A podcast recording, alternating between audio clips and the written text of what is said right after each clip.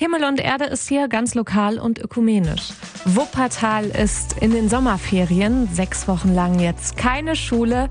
Das haben sich auch viele verdient nach diesem verrückten Schuljahr. Viele haben sich drauf gefreut. Ich meine Schule, Homeschooling, Distanzunterricht. Es war durcheinander, es war anstrengend. Viele Kinder haben den Schulstoff da auch nicht so aufnehmen können wie sonst und deswegen fragen sich viele Eltern jetzt, ob die Kinder in den sechs Wochen nicht irgendwas auch für die Schule tun sollten, ein bisschen lernen. Bettina Hermes von der Diakonie hört bei vielen Eltern raus, dass sie gerade in dieser Zwickmühle stecken. Auf der einen Seite sehen die, dass ihr Kind eigentlich eine Pause braucht und auf der anderen Seite ist eben die Angst, was ist im nächsten Schuljahr, was passiert, wo können wir was aufholen, wo kann man nichts aufholen, wo sind Defizite und so. Also das ist für Eltern, glaube ich, auch ganz schwierig, da ein gutes Maß zu finden. Ja, sie sagt aber auch, Kinder sind nicht nur Schüler. Und die hatten die letzten Wochen und Monate kaum was anderes als Schule. Es ging nur um Erfolg und nicht Erfolg. Und es ist wichtig, dass die Kinder hier bei uns so angenommen werden, wie sie sind, sagt Bettina Hermes. Also grundsätzlich bist du so, wie du bist, von Gott geliebt und bist wertvoll so, wie du bist und du bist gewollt so, wie du bist. Da ist es egal, ob Mathe geklappt hat oder nicht. Da ist es egal, ob es auch zwischendurch überall mal geknallt hat und ob es schwierig war oder ob es gelungen ist. Du bist du und du bist willkommen. Mhm. Lernen in den Ferien, das ist schon okay, aber dann am besten mit Konzept, das auch besprochen wird. Also zum Beispiel in den ersten drei Wochen machst du was und in den letzten drei Wochen hast du frei. Denn Sommerferien und Schule dauernd zu mischen, das ist nicht gut. Ich versuche mal so ein bisschen zu vergleichen. Schule in den Ferien ist wie die Videokonferenz für die Arbeit am Campingplatz. Also das geht klar, aber man ist mit dem Kopf nicht raus. Ich glaube einfach, dass es auch ganz wichtig ist, dass die Kinder einfach neue Energie tanken. Ja, was brauchen Kinder in diesem Sommer? Auch Ruhezeiten, ganz ohne Lernen und Schule, sagt die Diakonie. Haben wir drüber gesprochen hier bei Himmel und Erde bei Radio Wuppertal. Schönen guten Morgen am Sonntag, jetzt ist es 8.23 Uhr. Radio Wuppertal hier mit Himmel und Erde, dem Magazin der Kirchen ganz lokal aus Wuppertal. Auf der Nordbahntrasse, da gibt es ja an, ja sozusagen an beiden Enden kleine Kirchen oder Kapellen, da kann man einfach rein. Sogenannte Fahrradkirchen. In Vohwinkel ist das die katholische Kirche St. Ludger, auf der anderen Seite in Wichlinghausen die ökumenische Wichernkapelle. Die war allerdings die letzten Monate geschlossen. Der Grund Vandalismus. Jetzt ist die Kapelle wieder offen. Allerdings hat sich da etwas sehr Auffälliges verändert. Himmel- und Erde-Reporter Bernd Hamer. Zwei Meter ist er hoch, der Zaun, der zusammen mit einer Hecke die Wiechernkapelle vor unliebsamen Besuchern schützen soll. Die Gefahr, dass künftig dadurch auch jene außen vor bleiben, die eigentlich willkommen sind, die sieht Pfarrer Dieter Albart nicht. Gefühlt würde ich sagen, nein wenn die Tore zu wären. Dann käme das anders rüber bei mir. Aber ich finde an und für sich Türen eine nützliche Erfindung, auch dann, wenn ein Bereich frei zugänglich sein soll. Also von daher gesehen habe ich mich mit der Idee der Umzäunung dann äh, mit einer soliden, schön gestalteten Umzäunung schnell anfreunden können. Und da die meisten wohlgesonnenen Besucher tagsüber kommen, sind die neuen Öffnungszeiten auch eigentlich kein Problem, weiß Regine Wittmeier-Wagner. Also die Kapelle ist von 8 Uhr morgens bis 21 Uhr abends geöffnet und über Nacht dann eben geschlossen. Das war früher anders. Da hatten wir 24 Stunden die Kapelle auch geöffnet und gerade nachts sind eben viele Dinge hier auch zerstört worden. Die Scheiben sind mehrfach eingetreten worden und die Kosten, das immer wieder neu zu ersetzen, sind dementsprechend hoch gewesen. Und die neuen Sicherheitsmaßnahmen greifen auch, so die Geschäftsführerin der Wichernhaus GmbH weiter. Also wir haben ja außerdem noch verstärkt mit Licht. Das heißt also, wenn dann wirklich jemand nachts über den Zaun klettern würde, dann würde der beleuchtet sein und wir haben auch noch Kameras installiert, sodass dann auch noch eine Aufnahme erfolgen würde.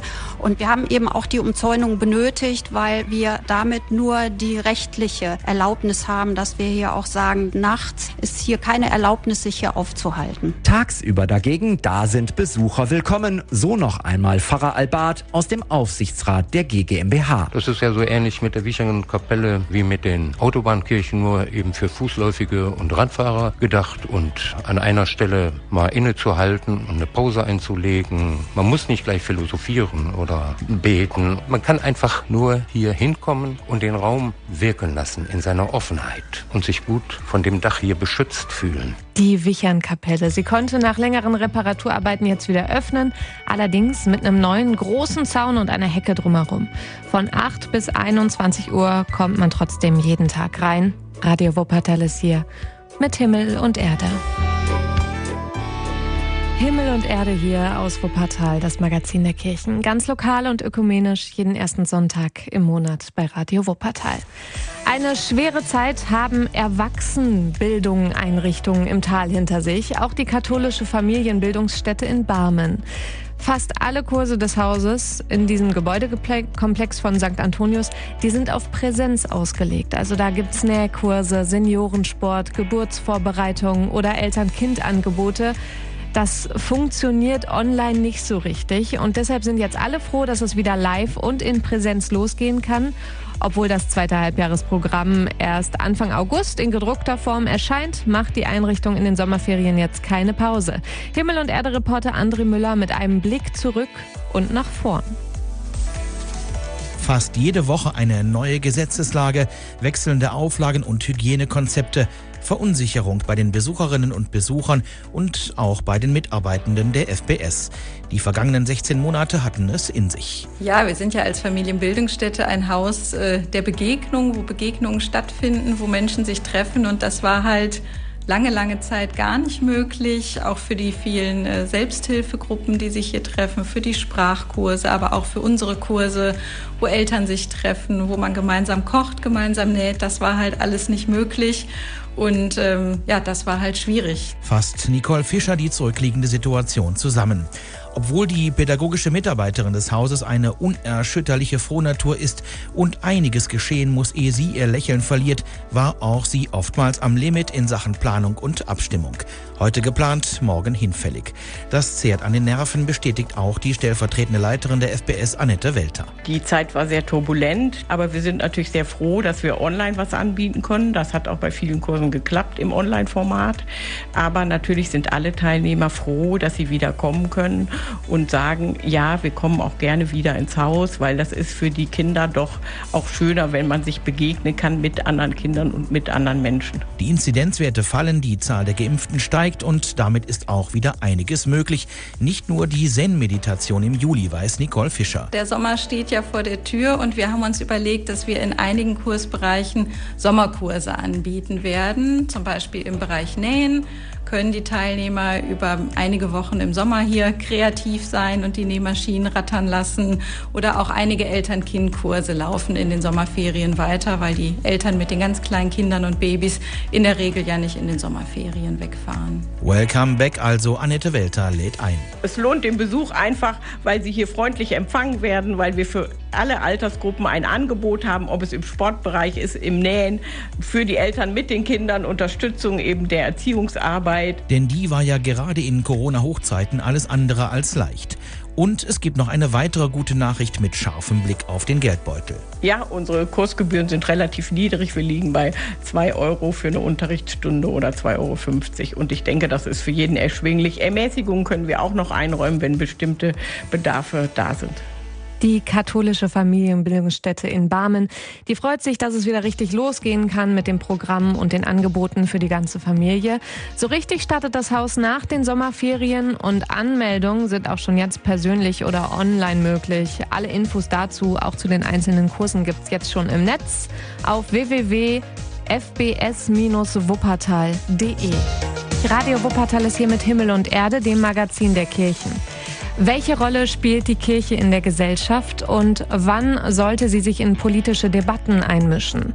Darüber haben Kirchenvertreter und Politiker diese Woche in der Gemarker Kirche diskutiert, an dem Ort, an dem 1934 die Barmer Theologische Erklärung verfasst wurde. Dabei wurde deutlich, dass diese Rückbesinnung auf den Glauben unabhängig vom Staat nach wie vor gültig ist. Kirche muss sich einmischen und Stellung beziehen und manchmal sogar noch einen Schritt weitergehen, sagt Pfarrerin Barbara Herfurth. An dieser Stelle möchte ich zwar eigentlich die staatlichen Gesetze nicht brechen, aber ich muss sie ausdehnen und in gewisser Weise übertreten, zivilen Ungehorsam leisten und dafür dann auch mögliche Konsequenzen in Kauf nehmen. Da fällt mir jetzt als ein Beispiel Kirchenasyl ein. Und da sieht Kirche sich dann aber auch sozusagen gefordert, die staatlichen Ordnungen auszudehnen bzw. auch über sie hinwegzugehen. Weitere Beispiele sind wichtige Lebensthemen wie Krieg, Frieden, Gerechtigkeit oder die Bewahrung der Schöpfung. Für Kirche ist es einfach wichtig, dessen auch nicht müde zu werden, sondern zu sagen, wir wollen und können uns als Christinnen und Christen nicht zurückziehen aus der Gesellschaft. Wir sind als Bürger ja sowieso Teil dieser Gesellschaft und wie es in der Ausstellung hier in Gemarke am Schluss so schön heißt, wer glaubt, übernimmt Verantwortung.